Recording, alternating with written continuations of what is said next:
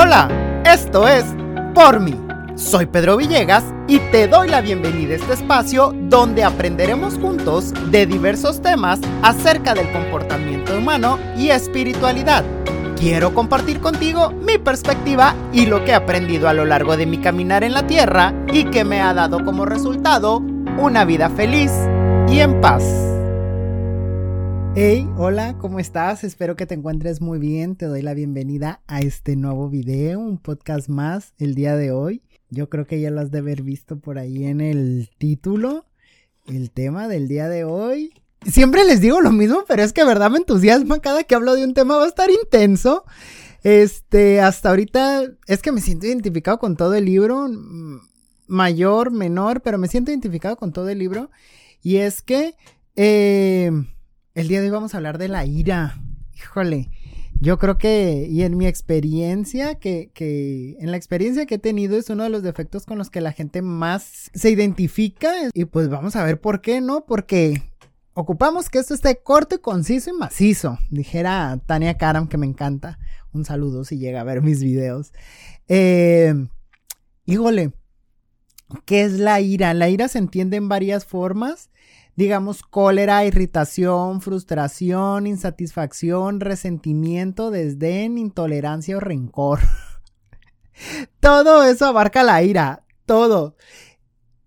Cólera, irritación, frustración, insatisfacción, resentimiento, desdén, intolerancia o rencor. Cualquiera de las formas termina siendo ira. Las personas con ira, porque me considero una persona iracunda, aunque no me guste, y sea mi trabajo diario el quitarlo o el, o el aminorarlo. Soy una persona iracunda y las personas iracundas tendemos a la perfección. Queremos que todo esté bien hecho. Si no lo vas a hacer bien, mejor no lo hagas. Si no lo vas a hacer bien, mejor quítate y lo hago yo. A ver, no sirves para nada. Ya te expliqué cómo se hace. Bueno, un sinfín de, de, de, este, de frases que hay, ¿no? Para justificar esto.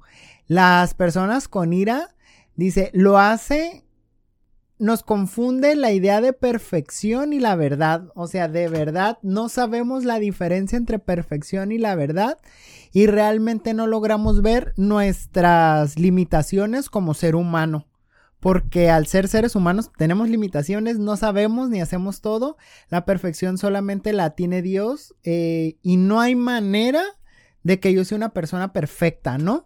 No hay manera de que yo haga todo perfecto, pero aunque lo sepamos, nos enoja el no hacerlo o el no tenerlo, ¿no? El poseedor de la ira, escucha, ay, esto está impresionante porque he conectado con tantas personas, aprieta los dientes para disimular el coraje que le produce un malestar o disgusto y trata de disimular el enojo para no generar una imagen imperfecta de sí. Es decir, es como... Y aprieto los dientes y digo, ay, ok, está bien, sí quiero, pero disimulo el coraje. No quiere decir que no lo sienta, lo disimulo para no sentirlo Perdón, para que no lo vean, pero sí lo sigo sintiendo. Esto es importante. Yo en ocasiones iba manejando y de la nada, la, la, la, la, la, iba en el volante y cuando menos cuenta me daba, ya me estaba doliendo la mandíbula y decía, pues, ¿qué me pasa? Cuando me empecé a analizar, me di cuenta que apretaba los dientes mientras iba manejando. Y ojo, esto me pasaba aún fuera relajado, ¿eh? O sea, yo acababa de tener un super día, ya iba a mi casa a descansar de esas veces que sientes que hasta los pajaritos vuelan. Y yo iba con la mandíbula apretada. Muchas veces no es la ira o el coraje de ese momento por lo que estás apretando los dientes, es algo mucho más interno por lo que estás enojado. Es algo muy profundo, tanto que se llega a somatizar en cualquier parte y en cualquier momento. Aquí es bien importante en algún momento que hagas una, una introspección, ya sea con un terapeuta, eh, con un grupo de cuarto y quinto paso, eh, tú solo, tú y Dios, la iglesia, el sacerdote, en lo que sea que tú creas, pero que hagas realmente una introspección y veas el porqué de tus emociones. Eh, yo vivía con ira a diario, vivo con ira porque sigo luchando con ella, la he bajado, la he tranquilizado un poco, pero no se ha curado, por decirlo así. Aquí el punto es eh, que de verdad yo no nada más apretaba la mandíbula, sino que después en algún momento me di que mi cuenta que mi lengua la pegaba hacia el paladar, pero es la misma acción. en la misma acción o vives con las manos empuñadas del coraje que tienes. Y es que si esto lo haces hasta en los momentos más relajados de tu vida, imagínate qué tan iracundo estás que hasta en los momentos en los que crees no estar enojado lo estás. Está esto tan dentro de ti que en cualquier momento llega.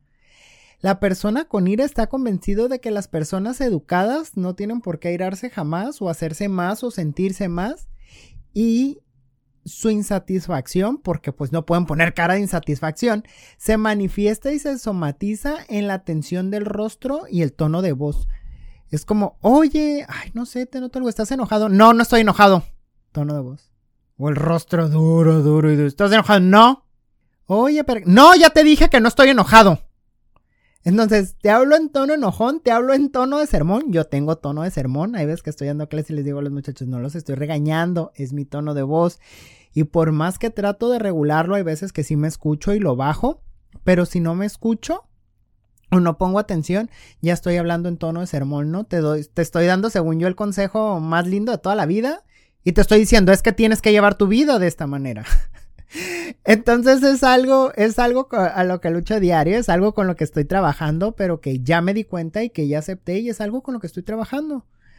La ira es una olla de presión cuya rabia contenida y controlada puede manifestarse bajo diversas formas como sentirse superior a los demás.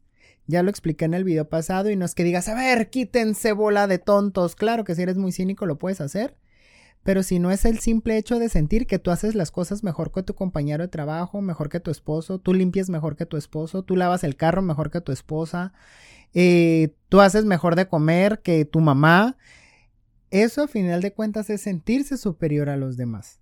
Es creer que los demás no saben hacer las cosas que como tú las haces y que por lo tanto tú las sabes hacer mejor. También se se somatiza o se ve como la intolerancia ante las limitaciones o equivocaciones ajenas. ¿Qué no puedes hacer esto bien? Ya te enseñé a hacer de comer, ¿por qué te explico otra vez? Si ya te dije mil veces cómo se hace, ¿por qué no lo puedes hacer así? Como si no te hubiera explicado nunca. Entonces, intolerancia ante limitaciones ajenas, el que alguien te diga no puedo o no sé y te enoja, una limitación ajena te enoja, te enojan los demás. Imagínate. En el ámbito profesional se ejerce el poder de forma autoritaria, es decir, te estoy diciendo que, haga, que hagas esto, no te lo estoy preguntando, te lo estoy diciendo. Ojo, para encubrir algo, ignorancia. Para encubrir cierto nivel de ignorancia, pero vas a decir, pero ¿cómo? Si tengo ese puesto es porque yo sé, yo sé cómo se realizan todas las actividades. Lo que no quieres es que alguien se te voltee y te diga, he encontrado una mejor forma de hacer las cosas. Entonces, para no dar cabida a eso, cerramos cualquier puerta y decimos, se hace así, yo dije, vas a barrer de atrás para enfrente, no de frente para atrás, pero es que de enfrente para atrás, no te estoy preguntando opciones, te estoy diciendo que es de atrás para enfrente. Entonces, definitivamente somos tajantes y autoritarios. Las personas iracundas no permiten que nadie más tome su lugar por encima de él. Por miedo, volvemos a lo mismo, también a que lo hagan menos, después lo vamos a ver en lujuria social. Es un término medio extraño, pero ahorita lo voy a explicar. Y en lo relativo a la percepción o apreciación de la estética, es decir, cualquier cosa que te parezca bonita o fea, por ponerlo en contexto, tiende a buscar defectos en la belleza eh, de las cosas por su excesivo perfeccionismo, hasta en la belleza hay algo que criticar. Mira, qué bonito se le ve el vestido. Sí, pero antes estaba gorda.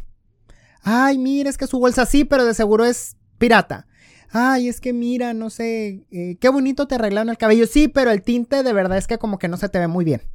Entonces, siempre hay un pero para algo y como ese, miles de ejemplos. El chiste es encontrar el frijolito dentro del arroz, lo que no va, lo que no encuadra, o sea, de verdad, el 98.9% de las personas se ve bien, pero yo me voy sobre eso que se ve mal, ¿no? Y se lo tengo que hacer ver a la persona por el perfeccionismo. Anhelo y quiero el perfeccionismo. Mientras tanto, en el plano intelectual, no le gusta que se amenace su intelecto o que no se esté de acuerdo con lo que piensa. Yo tengo la razón y nadie me va a ganar. Definitivamente lo que yo estoy diciendo es mejor que lo que tú estás diciendo. Y lo que yo estoy diciendo en definitiva es la, es la verdad absoluta, por decirlo de alguna manera. Entonces, eh, yo tengo la razón y nadie me va a ganar definitivamente. Esa va muy de la mano con el orgullo, porque la persona orgullosa no admite otra realidad más que la propia. Detectan intuitivamente los errores y aspectos negativos de las otras personas y las critican. Analiza, estudia, mira y dice, mira qué bonito, tiene esto, tiene el otro, pero aquí hay algo. Y lo vamos a, lo vamos a ver y definitivamente lo tengo que señalar porque no voy a tolerar que alguien más haga las cosas bien aparte de mí. Entonces tengo que decir, sí, pero es que em, le hace falta aquí. O no es muy así. No, es que lo hubiera podido haber hecho mejor. Si tú criticas mi video, hay miles de cosas que puedo estar haciendo mejor. O sea, si nos vamos a poner a criticar y vamos a querer ser jueces siempre, siempre va a haber algo que cambiar porque la perfección no existe. A lo mejor eh, vas a ver mi camisa de un color y no te gusta y hubieras dicho, ay, un verde se le vería mejor, un rojo, un naranja, no lo sé. Siempre va a haber algo que criticar, el fondo, yo, la luz, el micrófono, el audio, lo que sea. Siempre va a haber algo que criticar, pero no puedo ir por el mundo esperando que los demás me critiquen para ver si les complace lo que estoy haciendo. La persona con ira se preocupa excesivamente por la perfección, por los detalles, por seguir y, acatar, eh, y perdón, por seguir y dictar indicaciones de forma estricta en los actos de las personas con ira y rigidez. Tú vas a ver que una persona que tiende a la ira siempre tiene actos de rigidez, ¿ok? Cuando eran niños, estas personas se acostumbraron a acatar órdenes, escucha, al pie de la letra lo vas a hacer como yo te digo y no hay otra forma. Y como así aprendieron, cuando empezaron a crecer, pues impusieron esta forma de dar órdenes a los demás y que los demás los obedezcan igual, al pie de la letra.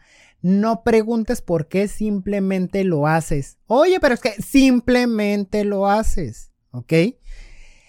En búsqueda de, eh, está en una búsqueda constante de la, de la perfección, por lo que cae en la mediocridad porque invierten demasiado tiempo, energía y esfuerzo en contemplar la obra maestra, su carácter y su personalidad.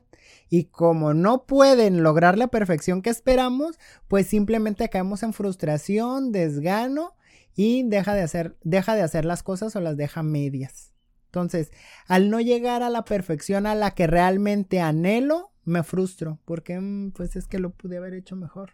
Hay algo que me pasaba a mí y es que yo juzgo al Pedro del 2021 con lo que sé en 2021, con eso mismo me regreso y me juzgo en el 2015. Es que en el 2015 no sabía lo que sé hoy.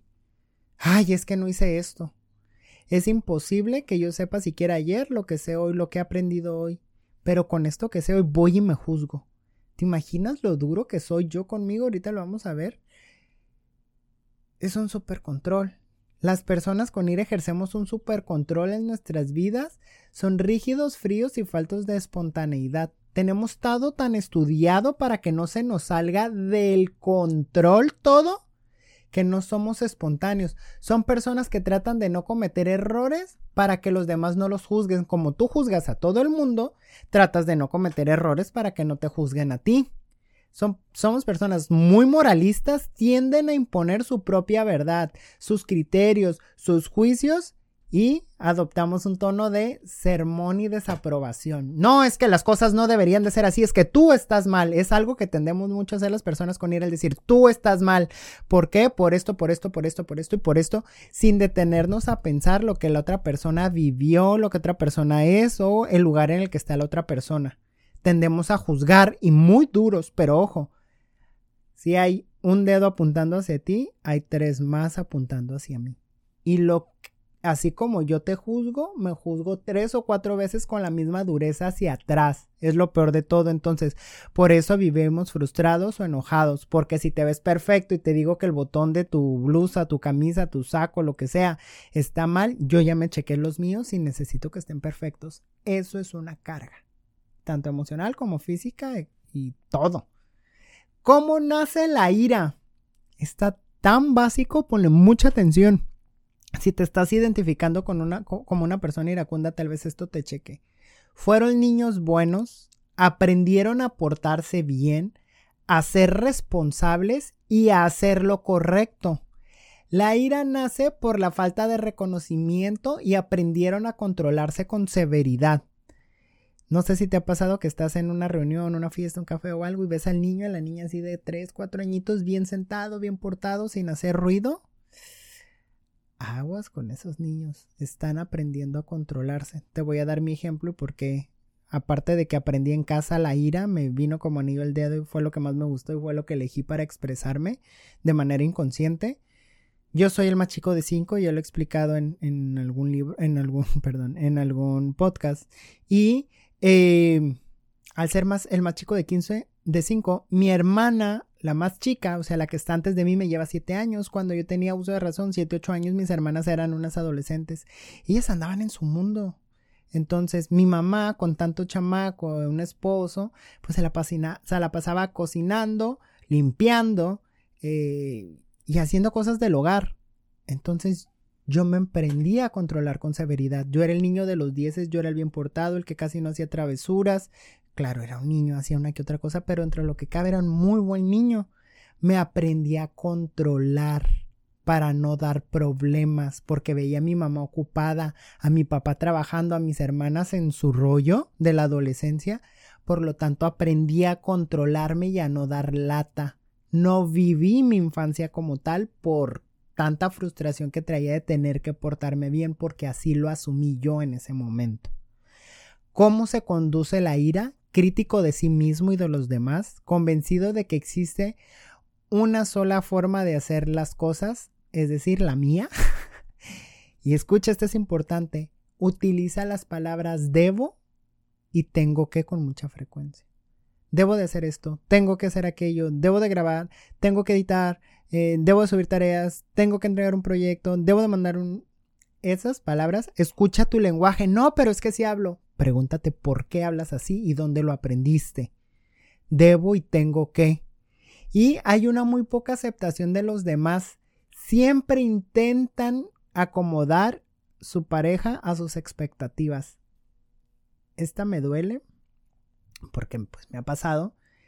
Intentas cambiar a la pareja para que la pareja sea como tú quieres, como tú esperas que sea porque quieres vivir ese cuento de hadas y esa relación de ensueño y esperas que la persona deje de ser quien es para que se empiece a convertir en lo que esperas de esa persona. Es que ya te dije que no dejes la toalla tirada, ya te dije que laves diario el carro, ya te dije que le pongas gasolina, ya te dije que hagas de comer, ya te dije que estudies, no quieres ser nadie en esta vida, ya te dije que te vistas de otra forma, que hables diferente, que hagas esto y quieres empezar a cambiar a la persona.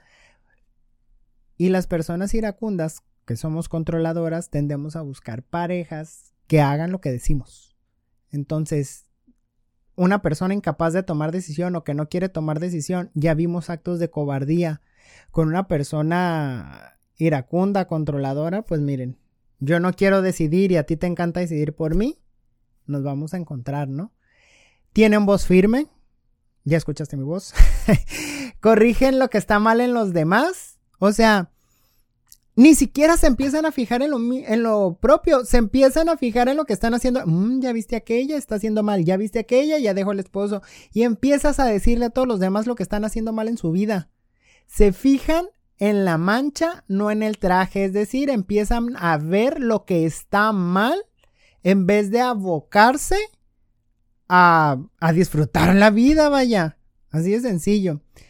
Es una no aceptación de su naturaleza porque busca el perfeccionismo en todo lo que hace. Y como no existe el perfeccionismo, cada vez que falla se llena de ira y se frustra. Voy a hacer este video y era una de las cosas por las que no lo hacía, buscando que sea el video perfecto de la ira. Pero a lo mejor no conecté en una parte contigo que me estás viendo, que me estás escuchando y eso me frustra. Por eso no lo había hecho. Entonces es ¿sabes qué? Este soy yo, esto es lo que hay, esta es mi experiencia y si mi experiencia de vida con los corajes que me ha aventado te sirve, adelante, tómalo y si no, dale siguiente video, dale siguiente podcast y tan fácil como eso. La persona con la ira se puede llegar a confundir con la pereza porque los dos paralizan, pero el perezoso se paraliza porque anestesia emociones, mientras que el iracundo se paraliza por frustración y por coraje. Se puede hundir emocionalmente al grado de abandonar todo, o sea, proyectos, familia, etcétera. ¡Ya! ¡A la fregada! No se puede con todo. Mejor no quiero nada. Y mandas toda la fregada. Dice, es un realista de convicciones fuertes, prejuiciosas, esto es importante, tengo prejuicios, prejuiciosas y rígidas el deber está encima del placer. No puedo darme un gusto si no lo he trabajado. Te voy a contar una anécdota. En algún momento, hace algunos años, llegué con hambre a mi casa. Mucha hambre, pero de esas de las que una tripa se está comiendo a la otra. Y llegué, me tenía que hacer de comer porque no había comida hecha. Y me di cuenta que los platos estaban sucios. Y de la nada, cuando menos me di cuenta, yo había empezado a lavar platos. Porque el deber estaba encima del placer. Fíjate qué tan duro era conmigo que primero preferí lavar los platos antes de comer aunque tuviera hambre. Y pues el hambre es una necesidad física. Empecé a lavar los platos y yo traía hambre y decía, ay, ahorita que termine de lavar los platos y cuando acabe de lavar los platos y es que primero los platos. Cuando me di cuenta dije, ¿por qué estoy lavando primero los platos si tengo tanta hambre y puedo comer primero? Nadie me va a decir nada. Sin embargo, mi cabeza me decía, tiene que estar limpia la comida, la, la cocina para que puedas cocinar o para que puedas hacer de comer. Una vez que esté limpia, te puedes dar el lujo de comer. Cuando me di cuenta de eso, dije, estoy siendo demasiado duro conmigo. Me hago de comer y después lavo los platos. A lo mejor a ti te parecerá algo tonto. A lo mejor te estás identificando. Pero ¿qué cosas haces tú que tal vez te hagan ver que estás siendo duro contigo o con los demás? Los miedos básicos de una persona con ira es miedo a ser malo. Tengo tanto miedo a ser malo que me termino convirtiendo en eso. ¿No has escuchado la frase o has visto la película de tengo tanto miedo a ser eso que en eso me llego a convertir? Tengo miedo a ser malo, a perder el control y a que se, se me salgan las cosas de las manos. Por, por lo tanto, tiendo a controlar muchísimo por miedo a que se me salgan las cosas de las manos. Ya que eso, ya que eso nos hace sentir débiles y tengo miedo a que se vea mi debilidad. Por eso me he convertido en esto, básicamente. Por eso soy una persona iracunda. ¿Cómo se trabaja la ira? La luz al final del túnel ha llegado. ¿Cuál es? La se trabaja con tolerancia. La tolerancia es una virtud que proviene de la humildad, es conocerme y aceptarme, saber que no soy perfecto, pero de verdad creérmelo de corazón. Creerme que no soy perfecto, que sí tengo muchas capacidades, pero que no puedo ser bueno o perfecto en todo. La tolerancia también viene de la capacidad de no juzgar. Si yo no juzgo por qué está esto aquí, si yo no juzgo por qué está esto acá, no hay nada que tolerar, pero mi cabeza está juzgando todo continuamente. ¿Ok? Es reconocer, analizar y enfrentar sin ira pasó este problema y cómo lo vamos a, solucionar sin enojarme. ¿Ok? Eh, la tolerancia es también no desgas, no, no eh, descargar mi estado de ánimo con los demás. Hay personas que se congratulan en decir, yo no estoy buscando quién me la hizo, sino quién me la paga. Eso es rasgo iracundo a más no poder. Los poseedores de la ira son personas que necesitan mantener la calma cuando se sienten amenazados porque la ira nos hace actuar impulsivamente. Cuando menos me di cuenta es que se cegó por un coraje que hizo, pues contrólalo. Así de sencillo. ¿Cómo identificando? Yo me tiendo a enojar cuando no he comido y cuando ya veo que son, yo como generalmente entre una y tres de la tarde. Si yo veo que ya va a dar la una de la tarde, las dos y no he comido, digo, a ver, vete ideando qué vas a comer porque ahorita no tienes hambre, pero cuando a mí me da hambre es para comer ya y si no como ya me enojo. Y si ya sé cómo soy, ¿para qué me invito? Entonces voy preparando todo, la comida desde temprano, para que cuando ya me dé hambre ya pueda comer, porque si no me voy a enojar. Y si ya estoy enojado, digo, Pedro, estás enojado y es por hambre, no tienes por qué gritarle a nadie más.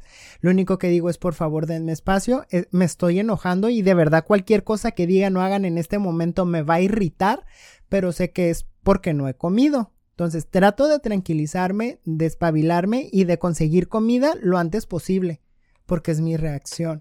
No sé si esté bien, si esté mal, es como lo estoy yo sobrellevando ahorita, va a haber esto un terapeuta, un psicólogo aconsejenme qué hacer, pero así es como lo he estado sobrellevando, ¿ok?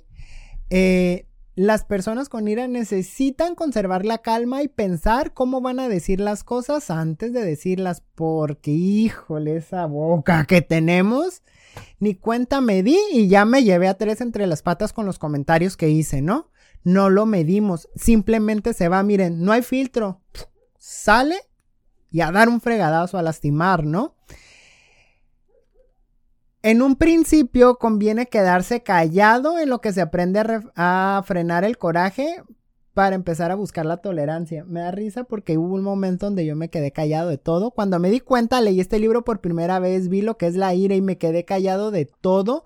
Llegó un momento donde dije, es que ya no puedo ni siquiera hablar. Entonces pasé de decir todo lo que pensaba sin un filtro a no decir nada. Entonces, al no decir nada, me empecé a frustrar porque sentía que ya no tenía derecho a, enojarme. Y ahora me doy cuenta que como persona y ser humano tengo derecho a sentirme depresivo, ganas de llorar, de reír, de enojarme, también está dentro de mis derechos, pero eh, el respeto al derecho ajeno es la paz y no voy a sobrepasar el derecho de otra persona y ya no pienso lastimar a otra persona. Si me enojo, me enojo conmigo. En ocasiones llega mi pareja y le digo, sabes que el día de hoy estoy enojado, le puedo decir la razón o no decírsela, pero le digo, por favor, mantente un poco alejado porque de verdad estoy muy enojado y no te quiero lastimar. Sé que no es contigo, pero estoy demasiado enojado. Eh, o simplemente eh, en otra ocasión fui a casa de mi mamá, estaba yo muy enojado por una razón que me pasó, por más que mi cabeza lo quería trabajar, no podía. Y le dije a mi mamá, sabes que ya me voy, estoy muy enojado, no te quiero, todo me está enojando. Me, invitó a comer, me enojó lo que hizo de comer, me enojó un comentario que hizo. O sea, dije, sabes que mamá, te amo y por eso me voy el día de hoy, porque de verdad estoy muy enojado, no estoy sabiendo cómo controlar esto, se está saliendo en este momento de mí. Muchísimas gracias por la comida. No le dije que, no me había gustado, pero era por mi ánimo. Le dije, ya me voy porque no estoy sabiendo cómo controlar esto y no te quiero decir algo que te vaya a lastimar simplemente por imprudente. Ya me voy. Y es mi manera como lo he estado llevando hasta ahorita. Te vuelvo a repetir, el día de mañana no sé qué va a pasar, así lo estoy llevando ahorita. Eh, las personas con iras también tenemos que, tenemos que ser conscientes de que hay distintos modos de hacer las cosas sin menospreciar las de los demás. Y escucha, Entender que no porque yo solucione un problema con mayor facilidad, todos lo pueden hacer igual, porque no todas las personas tienen los mismos problemas, ni las mismas capacidades, ni vivieron lo mismo, ni todos tienen los mismos traumas, ya que a algunos les va a costar más trabajo salir adelante. No todos pueden ser igual que tú o igual que yo. La ira todos la trabajamos de manera diferente. Todos tenemos un fondo de ira diferente, pero hay que ser, vuelvo a repetir lo que dije hace ratito, tolerantes. No juzgues, es que este menso no entiende, ya van 10 veces que le explico, y es que aún así no... A ver, relájate, si no entiende o cambia personal o vete tú o solucionalo de una forma, pero no te mereces enojarte. Ni tú ni la otra persona, a lo mejor no por algo inútil, ¿no? Habrá momentos donde, como te comparto, tienes derecho a enojarte, pero sabrás cuáles son esos momentos por los que te puedes disgustar o te puedes enfadar. De ti va a depender, como lo comenté en el episodio pasado, conocer estos niveles, eh, que te conozcas tú, sobre todo para ver qué, qué es lo que a ti te funciona. Es importante que conozcas tus fondos para ver qué te funciona a ti. Fue un placer estar contigo el día de hoy, que me hayas permitido entrar a tus oídos, a tus ojos, si es que me estás viendo. Te mando un gran abrazo, te mando un beso, te mando muchísima energía y espero que estés muy bien. Muchísimas gracias. Nos vemos en la próxima. Bye bye.